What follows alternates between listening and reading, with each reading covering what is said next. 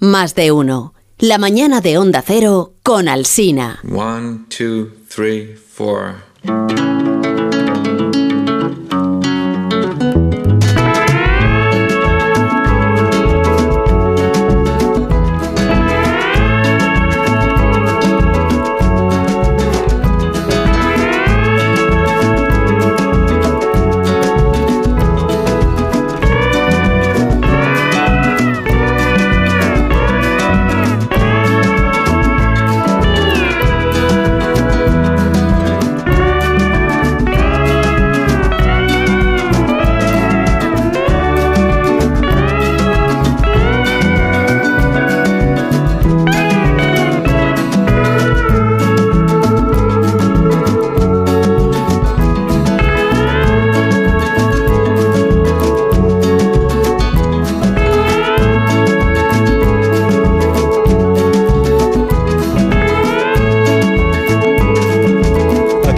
Comienza la cultureta de los viernes por las mañanas en Onda Cero en cadena con más de uno, donde Alsina y más personas que participan en la, en la cultureta que se escucha, la que gusta, la que marca un poco pues, las tendencias.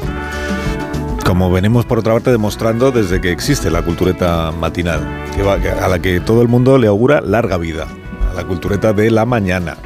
A otra pues ya se verá. Bueno, Sergio del Molino, buenos días. Muy buenos, Buenos días. muy días. buenos días. Bienvenido. ¿Qué tal? ¿Cómo estás? Muchísimas gracias. Muy bien, hombre. Estaría mejor porque yo venía con la expectativa de que íbamos a tener a Nuccio Ordine aquí en la cultureta, que ¿Qué era el, tenido? el espacio natural, claro, y se ha colado en otra parte ¿Pero del programa el donde era. natural? Porque es eh, humanidades, es el sitio donde No, se la debaten estas cosas. La actualidad va a la, a la- a la hora buena, que Pues, es la, influ- la influencia. Se ha desaprovechado el contenido porque, porque los, los tertulianos eran demasiado generalistas y no, no, le han, no han aprovechado el personaje. Estaba Mon en la tertulia esta mañana. Amon sí ha salvado un poco la honrilla, pero en general se ha quedado Perdona, la un poco la la programa. eh, se puede tratar peyorativamente. ha hecho una muy buena pregunta sobre el maestro. Pues eso pienso yo, claro. Sí, no, no, no. que Pienso yo sí. también. Pues eso digo que ha elevado el tono, pero en general se ha malogrado, yo creo. por- Pero porque no estabas tú. Claro, No, pues es que evidentemente. este es un planteamiento tan egocéntrico del- de la radio. No, pues a mí me parece que era una, una figura de actualidad. La noticia es el premio de ayer, el que le han concedido, Sí. y por tanto tenía que aparecer en la parte del programa donde se habla de actualidad, de la última hora, de la inmediatez, de, de lo relevante, de lo influyente, de las Yo cosas siento, que... fíjate, no, no a Ahora mí, ya ¿eh? estamos Las cosas en de otra- comer. No Estamos ya mí. en otro momento del programa que es da, da igual el día que usted lo Pues- escuche, da igual porque no es no es no es imprescindible saberlo hoy. No hablo por mí, o sea, yo siento, Oh. lo siento, lo siento que se lo ha robado, se lo hemos robado a la audiencia. Creo, creo que la audiencia merecía un tratamiento en la cultureta, pues con más, Yo no más lo creo. enjundia, la con verdad. yo, más. no, yo no lo creo, discrepo absolutamente y hola, Menos áspero. Hola, ¿qué tal? Buenos días. ¿Qué tal? ¿Cómo Buenos estás? días. Bienvenido. Bienvenido. Rosa Belmonte, buenos días. Buenos días. Eh, estamos todos bien, me alegro Todos muchísimo. bien. Bueno, pues entonces vamos a hablar de cuestiones, ¿no? De las cuestiones propias de esta hora de la mañana de los viernes, que es de la cultureta, de lo que habéis visto, de lo que os gusta, de lo que no os gusta, de, de que están en huelga los guionistas en, en, los, en, los- en Hollywood, en los Estados Unidos, en- y entonces no va a haber ni series de televisión ya, ¿no? No van a hacer más capítulos, ni van a rematar las películas que estaban en marcha, Pues ni igual los, los programas de Mira. televisión. Los- lo que más lo. De Así vemos lo que tenemos Pues atracado. eso el iba a decir. efecto, el, efecto, el efecto inmediato son los programas de televisión, Ah, de que televisión. requieren que requieren guionistas porque las series importantes como es ahora están están rodadas enteras, o sea, no es que no vaya a ver el final de no sé qué, pero en cambio los programas de televisión sí sí paran y luego claro, si hay películas importantes a medio hacer que tenían fecha de estreno, la última duró varios meses y fue una, una ruina y los piquetes, claro, los piquetes ves a los autores, hay muchos piquetes en Nueva York, porque aunque parezca Hollywood, la gran parte de la industria audiovisual está en Nueva York y ves de repente a, a guionistas importantísimos ahí con carteles de que lo escriba la inteligencia artificial y cosas así. Incluso actores, fíjate lo viejos que somos, que Rob Lowe fue a apoyar a su hijo guionista Sí. que estaba en la huelga, en la manifestación. Qué cosas. Es que hay guionistas, que en los programas de televisión hay guionistas. Esto el otro día escribía eh, Pérez Ledo en el, en el, en el diario.es, él es guionista Mm. y escribía un, un artículo, nos lo hemos pasado, en el que habla de cómo la mayoría de las personas no son conscientes de que existen los, de que existen claro. los guionistas, no ya en las películas que a veces salen ahí en los bueno, salen siempre en los títulos de crédito y a veces los espectadores saben quién es el guionista, sino en los programas de radio y de televisión. Decían, entonces, ese programa de, de La Sexta que hace sátira sobre la actualidad y que me han dicho que el cómico que lo presenta en realidad lo que hace es leer el guion que le escriben, Eh, pero eso es así. Pues sí, claro, es así. Y solo lo lee. Dice, ¿no te, pare- te parece poco? Pero pasaba con, el, pasaba con el club de la comedia que la gente creía Sí, que los actores escribían No, lo que. Y eso que pasa decían. incluso con Hamlet, que el que lo recita no escribió la obra. exactamente. De verdad que no, ¿eh? Y que hay un texto detrás. Sí, Dice, ah, pero no se lo está inventando sobre la marcha. No, pues no. Había un Friends, ¿no os acordáis? Que, que yo voy a hacer una telecomedia y cuando se entera de que hay guionistas. Y dice, pero esto hay guionistas. Pero y acaban se por, acaban por tirarle por el hueco el ascensor. Le, le- le tiran por- porque se mete con los guionistas Porque se en, mete en la. No, porque él dice en, el- en el teleprograma que todo lo escribe él. Que todo lo personaje escribe se lo él. escribe, que todo es cosa suya, ¿no? Pero, los guionistas le tiran por el huevo Pero eso ha pasado con gente de verdad. Es decir, el caso de, de Dibildos, que se acreditaba como escritor cuando no escribía, y el caso de ahora de Daniel Écija, ¿no? Es decir, que se ha comentado mucho incluso en columna en el país. O sea, Sí. que, que verdad, eh, pero, pero es verdad que debería salir los nombres de los eh, eh, guionistas en todos sitios. Rápido, vale, venga, que salga rápido, pero que salga. No y luego puede ser. en cada, la país tiene sus costumbres. En el cine francés, por ejemplo, está eh, idea original, eh, como eh, escenario, o sea, guion, y luego original, diálogos. claro. Y luego diálogos. o sea, hay como tres. En, en los títulos de crédito de una película, no sé, de Tavernier, lo digo porque acabo de ver una peli de Tavernier, había como idea original no sé quién, guion de no sé quién, diálogos de no sé quién. Pero eso y no pasa eran los aquí hasta mismos. con Ana Obregón y Ana y los siete. ¿Habéis visto el anuncio de la 11? Qué maravilloso es, que están anunciando, como sale en la casa, lo digo, el, eh, el, eh, el sorteo especial del Día de la Madre y uno de los eslogans que ponen, cualquiera quiere ser madre. es lo mejor que he oído en mucho tiempo. Bueno, pues la idea pues, era de fíjate Ana Obregón. Hablando de guionistas de televisión, Woody Allen empezó como guionista de televisión en un, en un programa que se hacía en directo en Broadway. y además, y Gistau Y también Gistau, hizo Co-guionista de Pepe Navarro. de Navarro. Sí, bueno, pues en este programa, que en este programa sí saben los oyentes que hay guionistas, porque yo creo que este es el programa de radio en el que más se habla de los guionistas. Pero, a, todas horas. pero se crea mucha confusión y la gente no sabe si nos inventamos lo de los Sí, sí, guionistas. no, no, no. no, no, no. Bueno, hay uno que no existe que es Zumer, pero los demás sí. Bueno, estamos ahora cambiándolos porque no son, Son buenos. no son buenos. Estamos intentando, aprovechando la huelga de guionistas, eh, estamos a ver si fichamos Meterse, por de lo- allí. meterse con los guionistas es, es muy mala idea. Acuérdate de Joey. Te matan, te matan. es muy mala idea. Bueno, entonces vamos al guion. Vamos al guion, que para eso el equipo de guionistas del programa pues se ha ocupado de que yo lo tenga aquí, que dice... eh, no tengo guion. En- digo- dice el guion, en lo que respecta a nosotros no, no tengo guion esta mañana. Solo me han puesto dos cosas y esto es todo. Uno, el asunto del programa de hoy es un western. Vaya, vaya una pista. Dos, lee el New York Times, Alsina. Lee el New York Times. Ay, me han dejado el New York Times. Pues, pues venga, vamos al New York Times. Leo- ¿Lo leo todo en, inglés o cómo? 9 de abril de 2023, New York Times. Cuando los parroquianos del lugar se reúnen en el café de Cynthia Rael Vigil, en Cuesta, Nuevo México, una localidad enclavada en las montañas Sangre de Cristo, Nuevo México está en Estados Unidos, beben café con leche y limonada de lavanda mientras chismorrean en español. Si un visitante de Madrid o de Ciudad de México estuviese sentado en la mesa de al lado, tendría dificultad para comprender su extraño dialecto. Los hispanohablantes de hace cuatro siglos sí reconocían y reconocerían las conjugaciones verbales inusuales, aunque tal vez no las pronunciaciones poco ortodoxas ni las palabras con origen en el inglés y en las lenguas indígenas norteamericanas. Durante más de 400 años estas montañas han acogido un tipo de español que hoy en día no existe en ningún otro lugar del planeta. Incluso luego de que en el siglo XIX sus tierras fueran absorbidas por Estados Unidos, de algún modo las generaciones de hablantes han mantenido vivo este dialecto en la poesía, las canciones y las conversaciones cotidianas en las calles de los enclaves hispanos que están dispersos por toda la región. Firma este artículo el periodista estadounidense Simón Romero, que nació y creció en este rincón de Estados Unidos. It really is a, a treasure that we have in, in northern New Mexico. It's something incredibly special, Con esta voz que you know, donde especially quiera, ¿eh? since we're in an English-speaking country and the language has survived this long. There's Wow. something about it that, and about the people who kept it alive that preserved Pues sí que está uh, until today. el- Pues este periodista que se ha tragado un compresor dice... eh, Bueno, pero de una voz, por favor, qué voz, de verdad, ¿eh? Dice No le va a porque- faltar trabajo. Porque encima me lo dice me lo dice en inglés cuando estamos hablando de este español de Nuevo México. Dice él, dice, este español de Nuevo México es un tesoro, especialmente en un país anglo, angloparlante. Que haya sobrevivido tanto tiempo es increíble. Ha sido la gente de aquí quien lo ha mantenido vivo. Y además eh, publica aquí el New York Times algunos ejemplos sonoros de este tipo de idioma español que el periodista Simón Romero ha recopilado en esa zona. Ellos, por ejemplo, no dicen murciélago, dicen Ratón volador. Ratón volador, Precioso. muy amable, eh, señor. Dicen, en lugar de pavo, gallina de la sierra. Oh, qué lindo. En lugar de escudo, dicen chimal. Y para referirse a un vestido, lo que ellos dicen es Túnico. túnico. Túnico. Y también aspiran las S finales. Pero no como hacen los españoles andaluces o extremeños o los propios mexicanos. No exactamente así, sino de esta manera. Todos los días. Lo podemos- poner, te está diciendo todos los días. Todos los días. Yo soy murciano también. Es un poco murciano, sí, estoy pensando yo.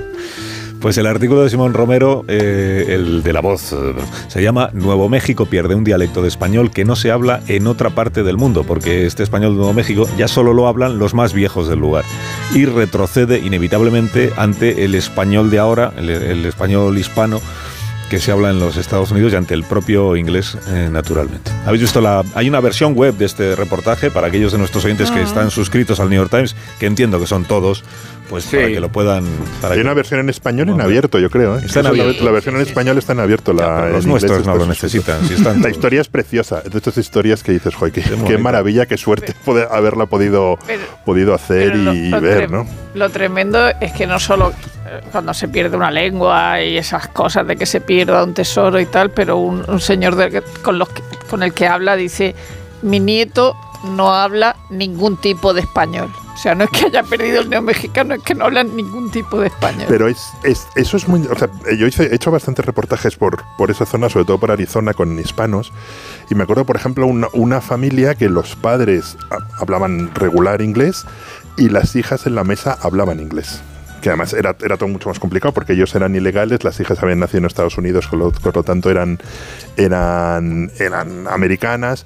Pero claro, lo, interesante de ese reportaje es que muchas veces, como es la pujanza del inglés frente al, al, al español, que va perdiendo lugar, o sea, uno puede conducir, no sé, media hora por, por una ciudad, por Phoenix, sin encontrarse un solo cartel en inglés, pero claro, yo lo que no sabía es que es la pujanza del español frente a un español antiguo, perdido en las montañas, en, en las montañas que, ah, que Claro, claro, lo, lo- lo bonito de la historia es que, claro, se, se quedaron, fueron españoles que se quedaron allí aislados. Eh, con apenas contacto con el mundo exterior y que conservaron un- una lengua que se ha hecho todos los esfuerzos hasta- Claro. hasta que en este mundo cada vez más globalizado es mucho más Eso es lo que difícil dice, mantener dice, esas si te lenguas. ¿no? mandan a la luna allí a hablar, hablar claro. el idioma que hable, va a ser un idioma encapsulado dentro de varios Le siglos. pasa, le pasa a algunos, y es uno de los pocos dialectos del español que les pasa esto, que se han convertido casi, casi, casi en otra lengua, Sí. que es lo que podría haber pasado y, lo, lo- y es raro que el español no se haya fragmentado en, en un montón de lenguas romances como le pasó al latín, El- eh, que, que- que haya mantenido la unidad de la lengua y que sigamos entendiéndonos en partes eh, un esfuerzo por la ha sido consecuencia de la alfabetización y de El, y el ladino, el otro día en el. Confidencial hay un reportaje precioso está sobre el ladino, desapareciendo sobre, también. sobre es, la es cu- desaparición es del ladino. curioso, desaparece eh, cuando se normaliza el hebreo. Es decir, Sí. es un idioma que ha man- se ha mantenido cinco siglos, casi seis, y cuando eh, se normaliza el hebreo y el hebreo se convierte en la lengua que es esencial y vehicular para conocerlo todo, y además se ponen eh, en los primeros años de, de Israel, y lo cuenta mucho un escritor en fin, que nos gusta mucho a ti y a mí, Willy eh, Sí. que lo cuenta en sus memorias, cómo se eh, instala el hebreo hasta el punto de que los padres de, de que eran eh, uno era lituano y el otro y, y- y su madre ucraniana, hablaban entre ellos en ruso cuando no querían que su hijo se enterase de lo que pasaba y hablaban entre ellos como 12 idiomas, eran, eran muy eruditos, pero al hijo solo le hablaban en hebreo y eso era una cosa muy normal. Y eso ha hecho que toda la riqueza idiomática, incluida la del ladino y del español, vaya desapareciendo. Y quedan algunos reductos, queda el, chab- el chabacano en, en, en la isla de Guam y en, en- algunos, eh, en, en algunos lugares, el, el español de Filipinas. Son españoles que se han quedado aislados, desconectados por completo de, del, del cuerpo del idioma y que han evolucionado también a su, a su manera. Tagalo está lleno de islas. español. Yo tengo un amigo que, que hizo un viaje en autobús por Filipinas y de repente iban a no sé dónde y empieza uno a decir, para, para, al chofer. Y era Tagalo, pero era para, para en, Sí. en- A ver, en en, en español. Filipinas sí se produjo una campaña de exterminio del idioma Sí. integral. Eh, había cabeceras, a finales de siglo había cinco o seis periódicos en Filipinas en español que luego fueron Bueno, totalmente... el escritor nacional y el artífice de la independencia de Filipinas es, José Rizal, que es un escritor. Que, que tiene monumento en la, en la avenida de Islas en la Filipinas. Tiene una novela, no, no Lemi Tangere, es el Galdós de Filipinas. ¿Dónde la iba a tener si no, no? Pe- Pero me refiero que, que ha, ha habido países donde ha habido campañas de exterminio lingüístico premeditado y otras donde no ha podido hacerse y, y donde tampoco han tenido sentido. Me refiero a que la comunidad, todas las comunidades eh, sudamericanas o centroamericanas que han viajado a Estados Unidos han hecho bandera de la conservación del idioma. Y que adaptarse, como a diferencia de lo que ha sucedido con los italianos, no ha pasado por renunciar a la lengua.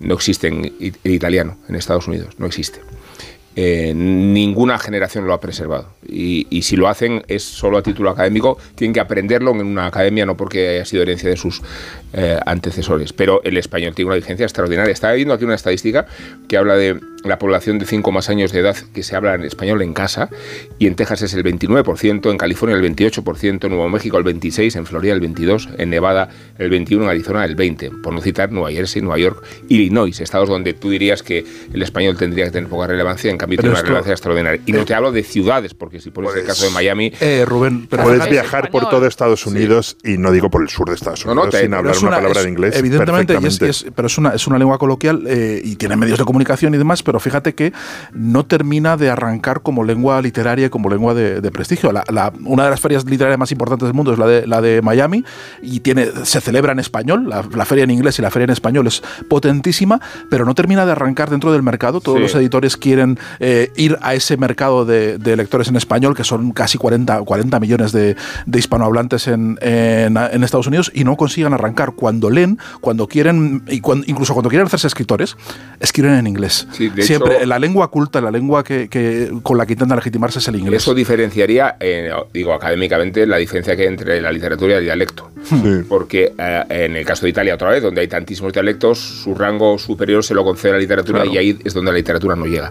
Pero el español no es un dialecto. No, no es un dialecto, pero, lo pasa tenemos- que pero se lo tratan percibe, así. pero se percibe como un dialecto. y hay escritores eh, que, en fin, eh, que, que han estadounidenses, pero que han desarrollado, que viven en español y que en su casa y con sus padres y con en su familia hablan en español, pero escriben en inglés y son autores eh, norteamericanos que escriben Pero en inglés fija- constantemente. Fíjate el otro día Bad Bunny en, en Coachella, en el festival de Coachella, que le, le requirieron que hablara español. Es decir, que, que- que digo- él dijo que hablo en inglés, canto en inglés en español y, hubo un alarido Bueno, general requiriéndole que hablara en español. Trump en, cierta medida es el reflejo de esa batalla perdida, ¿no? Toda la insistencia de Trump con el inglés, el temor que tiene a un país multicultural, que, que ya lo es, donde las comunidades his- his- hispanas, que ocurre un poco, es verdad, como Israel, porque luego son comunidades muy diferentes, pero al final hay una especie de lengua franca con un poco de spanglish, con Hay- palabras en inglés de repente, hay cosas que no entiendes, yo me acuerdo... Hay una voz, un discurso muy interesante que es el de Martín Caparrós en su ensayo gordísimo, como todos los suyos, Ñamérica, que América, además sí. hace Que poco ha que él estado de actualidad. claro, él proponía que se pusiese Pero ese lo nombre, propuso en el Congreso de la Lengua que,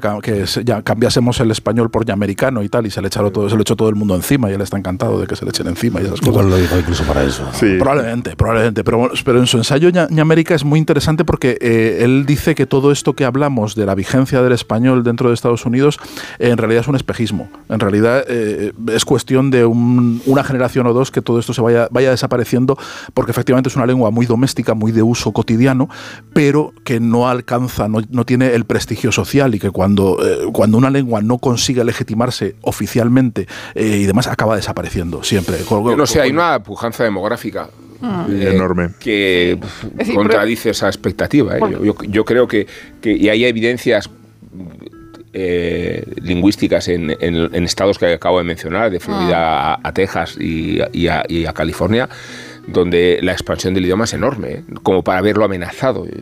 Y además, porque nos vamos a creer sumisión de Ulbeck y no nos vamos a creer esta sumisión? Es decir, si, si, si cada vez Es hay que yo no me creo ninguna de las dos. No, te- no, no, claro, pero quiero decir que, que es una población que crece y se reproduce y habla y habla. Bueno, y que está en la clase media y que vota. Es verdad que la segunda generación muchas veces cambia el inglés, por lo que dice Sergio, también por la escuela, pero se.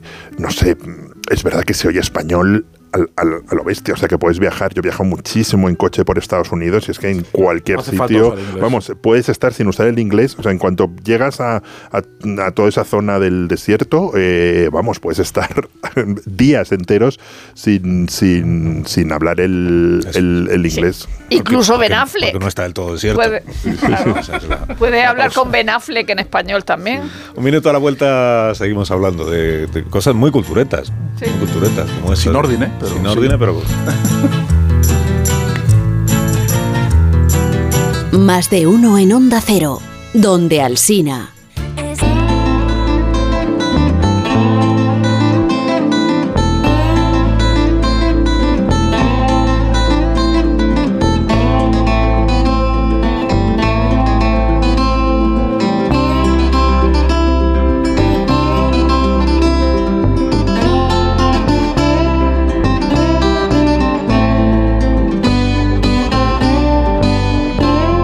Uno. La mañana de Onda Cero con Alsina.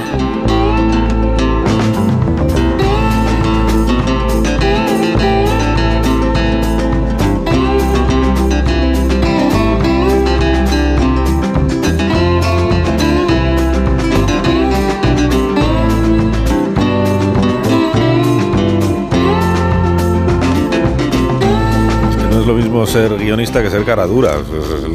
Esto es de cara dura lo que pone aquí. ¿Pero te ha puesto ilustraciones? Pues puede No, me, ha- me puesto, eh, a esta hora de la mañana os informo de que la huelga de guionistas sigue sin desconvocarse, pero ¿qué tendrá que ver la huelga de guionistas de Hollywood con, la- con este programa? Así que no queda otra que seguir leyendo periódicos. Y han dejado aquí el Washington Post del 30 de noviembre de 2014. Para que lo lea, pues muy bien. Pues voy a leer, venga, el Washington Post. A veces el Congreso de los Estados Unidos se toma su tiempo en cumplir sus promesas. Esta vez eh, tardó 231 años. Esto es lo que ha tardado en comprometerse a colgar en el Capitolio un retrato honrando a Bernardo de Gálvez, este militar español que se convirtió en héroe de las colonias durante la Revolución Americana. La historia de esta antigua promesa y de cómo se está cumpliendo por fin es en realidad la historia de la dama del retrato, Teresa Valcarce. Tiene 45 años, es secretaria sindical en Washington, es madre de tres niños, bueno, ya no son niños, de tres hijos. Antes de trasladarse a los Estados Unidos trabajaba en Málaga, en el aeropuerto. Y hace tres años su madre le envió un artículo desde España mencionando la promesa incumplida sobre el retrato de Galvez y Teresa dijo, pues eh, trabajo al final de la calle del Congreso, pues me acerco, me acerco y les digo que, la- que lo pongan. Galvez había sido gobernador de la Luisiana española, se ganó el aprecio pues muy duradero, es verdad, de los revolucionarios estadounidenses, por derrotar a los británicos en Florida y también por permitir el acceso de las tropas coloniales al río Mississippi como línea crítica de abastecimiento. Ya parezco Guillermo Fesser ahora mismo, ya me siento Sí, como sí, Fesser sí. contando la historia de Bernardo de Galvez y de Teresa Valcarce. Bueno, las hazañas de Bernardo de Galvez en la Revolución Americana se han perdido, se perdieron durante mucho tiempo en el tiempo. Eh, pese a una resolución del Congreso de 1783 que ordenaba colocar su retrato en el Capitolio. Y entonces Teresa empezó a llamar a la oficina del historiador oficial del Senado, llamó y llamó y llamó y siguió llamando, tanto que los empleados empezaron a llamarla la dama de los retratos. Dice que, es- que habríamos dicho que está otra vez la señora esa del retrato. Muy educado, me parece. La señora del retrato. Pero bueno, ya necesitaba acceso a alguien del Capitolio y lo consiguió en el mes de abril del año 2014, cuando el programa Españoles por el Mundo llegó a Washington. Uno de los em, segmentos que dicen allí de- del programa seguía a un periodista español mientras entrevistaba al representante demócrata Chris Van Hollen. Entonces Teresa lo acompañó como polizona y cuando terminó la entrevista, digamos que le acorraló. le dijo, señor congresista, le dijo, no se lo va usted a creer, pero necesito que cumpla una promesa de hace 231 años. Y además en enero, durante un acto en la, en la residencia del embajador, abordó a otro senador, a Robert Menéndez, que es cubano-americano, y cuyos antepasados proceden de, nuestro país. Y le dijo, es que esto es muy importante, esto es muy importante. Total, que Menéndez y su equipo se quedaron intrigados por lo que estaba contándoles Valcarce. Dicen los de Menéndez que era muy difícil decirle que no porque es encantadora Teresa. Y ella entonces tuvo un pensamiento alarmante porque había dedicado todo su tiempo a presionar para que se colgara un retrato, pero le faltaba el retrato. Claro, nadie supo indicar a Teresa Valcarce dónde estaba el retrato original de Bernardo de Galvez, ni decirle si había sido entregado alguna vez o siquiera si había existido. Entonces llamó a Manuel Olmedo Checa, de la Asociación Galvez de Málaga, desenterró la carta del año 1783 y como Manuel se lo sabe todo sobre Galvez, sabía que en una colección privada de Málaga se conservaba un retrato con una procedencia impresionante, porque al parecer el rey de España había encargado ese cuadro para homenajear a Galvez tras su regreso de las Américas. Y el artista español Carlos Monserrate se ofreció a copiar el retrato para hacer una donación. Y así fue como en junio Teresa Valcarce recibió un óleo de un metro por metro y medio de Bernardo de Galvez, con su, elegante traje ahí bordado y una medalla prendida en el pecho. Dice, la dama del retrato sueña con que el rey Felipe VI, decía el Washington Post, asista a la inauguración, o al menos que pose delante del cuadro algún día, que tiene que venir, que voy a llamarle. A estas alturas, escribe el periodista del Post que se llama Manuel Roch Francia, ¿quién podía, quién podría dudar de ella? Al final el acto se celebró, lo contamos aquí en su momento, 9 de diciembre del año 2014, en la Comisión de Relaciones Exteriores del Senado de los Estados Unidos. En aquel momento no pudo estar Felipe VI, pero cinco años después le, le otorgó una distinción a Teresa Valcarce, la Orden del Mérito Civil. Y en el libro El Norte, la epopeya olvidada de la Norteamérica hispana, lee el guionista y aquí me lo pone. Dice, en aquel momento, el representante por Michigan, John Connors, dijo a la prensa, no sería del todo sincero si dijera que Galvez es un nombre conocido en la historia de los Estados Unidos. ¿Por qué? Pues porque no conocen en realidad mucho la historia entonces de los Estados Unidos. Porque el nombre de Bernardo de Galvez y de otros españoles es fundamental para entender el, triunfo de la independencia, de, de la victoria sobre los ingleses. Así que os pregunto, de parte del guionista, que también me lo ha puesto aquí, si la historia de la conquista española de Norteamérica sigue siendo eh, la gran desconocida. Dice, 54% del actual territorio de los Estados Unidos todavía era territorio de la corona española en 1810. Tampoco ha pasado tanto, 54%. Bueno, a- a- un saludo a Fesser, por si nos está Sí. escuchando. Eh, Y a Reyero, ¿no? eh, A Reyero Y a Paco también, Reyero, es que es verdad. especialista en Bernardo de Galvez. Evidentemente es desconocida, pues supongo que como tantas cosas pa- para la gente en general, pero si te vas a la bibliografía de... No, no, no, no, y para mí, que decir, no, no estoy hablando de gente en general y me voy a incluir yo, no, pero Ah. quiero decir que dentro de la Que iba a hacer una- bibliografía un bibliografía selecta que pone bibliografía selecta de, del norte de Carrie Gibson eh, hay muchísimos libros donde, donde se habla de esto y Bernardo de Galvez eh, eh, está en los libros de historia y su conquista. Es que esta palabra, el nombre me encanta. Cuando arrebató Pensacola a los británicos y ese tipo de cosas, cuando se va de gobernadora a Luisiana y sabemos de cabeza de vaca y sabemos de, de, de- de toda esa, esa esa epopeya o, o- o parte histórica de, de la conquista de la conquista de América, ¿no? Es decir, que la primera el asentamiento fue, fue español, no fue inglés, que fue en Virginia mucho, mucho después.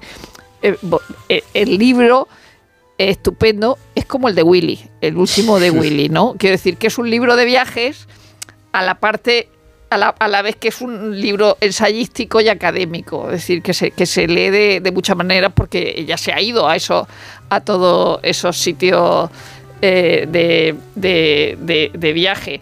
Eh, quizá lo único que le, que, le, que le criticaría es esa ambigüedad en el uso de español e hispano, que bueno, eh, es una minucia, pero es verdad que es que, es que no es lo mismo. Claro, habla de las dos cosas. O sea, el libro es Claro. muy interesante porque habla de las, de las dos cosas. Habla de la presencia española, o sea, de, de- de cómo la conquista española que se extendió lo, muy al norte y luego se fueron al sur, pero también de... Pero tan, es un norte, libro... tan al norte como no aparece aquí en el mapa, en la portada de- del norte de Carrie Gibson, que además el, el- el título en, es- en, en inglés es El Norte, en Sí, español. sí, también. está en español. Está en español. Eh, no ap- aparece el mapa como de Nueva España, eh, que llega como hasta California, pero en realidad la presencia española llegó hasta Sí, Alaska. Hasta Vancouver, Hasta- sí, sí. sí, o y hasta, sí, entonces es, es muy interesante porque también es un libro sobre uno de los grandes temas en Estados Unidos, y creo que en todas partes la identidad, ¿no? ¿Quién es, quién es ciudadano americano? ¿Cuáles son las condiciones para ser ciudadano americano? La raza, que son cosas súper, súper importantes. Pero yo sí que creo que en, en parte Estados Unidos es una historia relativamente ol- olvidada. Es verdad que, que, bueno, en California están las misiones, en Florida, pero en, en- en- en muchos otros eh, lugares, e- ella empieza el libro en, en, en Tucson y que he pasado, eh, digo, es Ta- Tucson, he pasado cinco días en, ha- haciendo reportajes y, y no, no recuerdo la historia de, o sea, que es- en realidad es un fuerte fundado por los españoles, o sea, que hay una presencia profunda que luego en, en- en- en parte ha pasado lo que tú dices, que, que, que luego se convirtió en presencia mexicana y eso es casi más lo, lo- la, la huella que ha quedado. ¿no? El Álamo, la historia del Álamo. La historia del Álamo. Cuenta, la, eh, cuenta la, la incorporación y la, la creación de, Te- de Texas, ¿no? Y que es, que es un- una parte importantísima de la, de la expansión y de la identidad americana, pero que eso ya es México, evidentemente. La pre- la- el- la pres- pero porque cuando hay una expansión de Estados Unidos hacia el oeste, a, a quien devoran es a México, que es, el, eh, evidentemente el heredero de la corona española eh, entonces, y, y parece que la composición es, es, es mexicana y está, muy, está bastante diluida, pero yo creo que eh, una de las cosas culturalmente más importantes que han pasado en, en los últimos tiempos en Estados Unidos es la, la vindicación y la recuperación de la herencia hispana, ¿no? En un intento de, de negar el, la- el relato eh, fundacional eh, estrictamente anglosajón, ¿no? Y como eh, pensando que es una prolongación a- al, ot- mm, al otro lado del Atlántico de, de- de Inglaterra. Al intentar dibujar un país mucho más eh, plural y, y con Claro. otras fuentes. Pero pues, por otro lado la- la tiran la, estatua de. Fray Junípero Serra. La, la tiran, pero, pero a la vez, pero también el camino español de Fray Junípero Serra, ese camino es una ruta turística y están y las Claro. misiones. Claro, y cuando vas a Los Ángeles son- te llevan a la ciudad esa pequeñita Sí, a y española, antigua. claro, y, la- y las Pero misiones ocurrió que lo mismo por con la los costa de California. Ha, ocurrido lo mismo con los cayunes, ¿no? O sea, la, la identidad de los de los cayunes de los de los eh, descendientes de los colonos franceses que también fueron expulsados y acabó pidiendo perdón la, la corona británica. Más o menos el francés está perdiendo y es algo que es verdad que el barrio francés de Nueva Orleans se dice barrio francés cuando es un barrio, barrio español porque Nueva- pero, Nueva Orleans era no una sé, a, a mí este es- este tema cultureta me, me sorprendió empezando a leer un libro que me está encantando que se llama de Paul Andrew Hu- Houghton que se llama Las guerras apaches, polvo sangre en la última Y- polvo y sangre en la última frontera del salvaje oeste. Es- Y, y- y claro, que cuenta el libro empieza con las guerras apaches y las guerras apaches, que eran unas guerras ultra salvajes, eh, empiezan con los españoles. Claro. O sea, cl- claro, mu- muchas veces pensamos que las guerras entre los indios es una cosa, no, no, empiezan con los, con los españoles que hacían, o sea, eh, hay un momento en que dice, no, no, no o sea, no, no era bueno que los apaches te hiciesen prisionero porque te hacían unas salvajadas, los españoles también hicieron unas salvajadas en- enormes y todas esas guerras las heredan los, los mexicanos y luego los, los, los, los, los colonos anglosajones. Por eso la onda expansiva de la revisión que está viviendo Galvez a favor también tiene el matiz en contra de, De cuál los fue apaches. la política con los apaches, eh, que fue bastante hábil e inteligente porque él jugaba a enfrentar capaches y comanches. Que, Claro, sí. Que es lo que eran- hace Hernán Cortés en México. Sí, que es lo que hacía Hernán Cortés en Eh, México. Exactamente, sabiendo del predominio comanche y de su mayor capacidad militar, eh, jugaba con los apaches casi como, como fuerza de, de mediación. Y fue una política bastante inteligente, porque eh, a, a Galvez no le pasa por la cabeza la política del exterminio. No tiene la noción genocida, y, y sí tiene la noción militar de aplacar a los comanches, a los apaches, con operaciones militares mucho más sofisticadas y mucho más quirúrgicas. Claro, dicho así, con la sepsia, con lo que le estoy diciendo, no termino de ser muy convincente para los revisionistas indígenas, pero no se puede hablar de que Galvez fuera un animal ni un salvaje en ese contexto, dentro de que los apaches eran un enemigo y que supo utilizar a los comanches para combatirlos. Bueno, y es que Jerónimo era católico y hablaba español. Hablaba español, sí, Sí. Jerónimo era su nombre español. De toda la vida. De toda la vida, de toda la vida. Era, Como de, los, Ben Affleck. de los Jerónimos de toda la vida. y- Era el los, Jero. el Jero, le llamaban El Jero. le. Eh, el- una cosa interesante que, que cuenta Carrie Gibson y que incide mucho en, eh, en los orígenes de Estados Unidos, como eh, la creación de la- del país, es también en la influencia española diplomática, eh, no solo militar con, con, con Gálvez, sino eh, en lo importante que fue en la guerra de la independencia de, de- de Estados Unidos el apoyo de la corona española que lo consiguió el conde de Aranda, que debería ser considerado Hubo reuniones casi secretas con el conde de Aranda. el claro. conde de Aranda se hizo muy amigo de Benjamin Franklin y, y que, que fue quien le convenció de que, eh, de que la corona española debía apoyar la independencia de Estados Unidos porque le venía muy bien por sus intereses, porque, en fin, lo, que era malo para Inglaterra era bueno para España, con lo cual había que, había que apoyarlo. Y fue el conde de Aranda el que convenció al rey, ¿no? El que convenció al rey de que era muy importante y muy interesante y muy beneficioso que hubiera unos Estados Unidos eh, fuertes en el norte que eh, con los que se pudiera dialogar, con la que la América hispana, hispana pudiera, pudiera dialogar y pudiera tener un aliado, ¿no? Que luego al final no fue aliado, pero bueno. Pero ese apoyo fue decisivo, el del conde de Aranda, eh, y esa amistad con Benjamin Franklin. Entonces, más allá de las hazañas, de las gestas militares de, de Galvez y de la ciudad de Galveston y de todo esto, el conde de Aranda igual también merecía un retrato en la galería. Un alto, un alto en la cultureta de esta de por, de por las mañanas, una pausa muy cortita y o no, y a la vuelta, a la vuelta pues rematamos el culturetismo de hoy. Más de uno. En Onda Cero.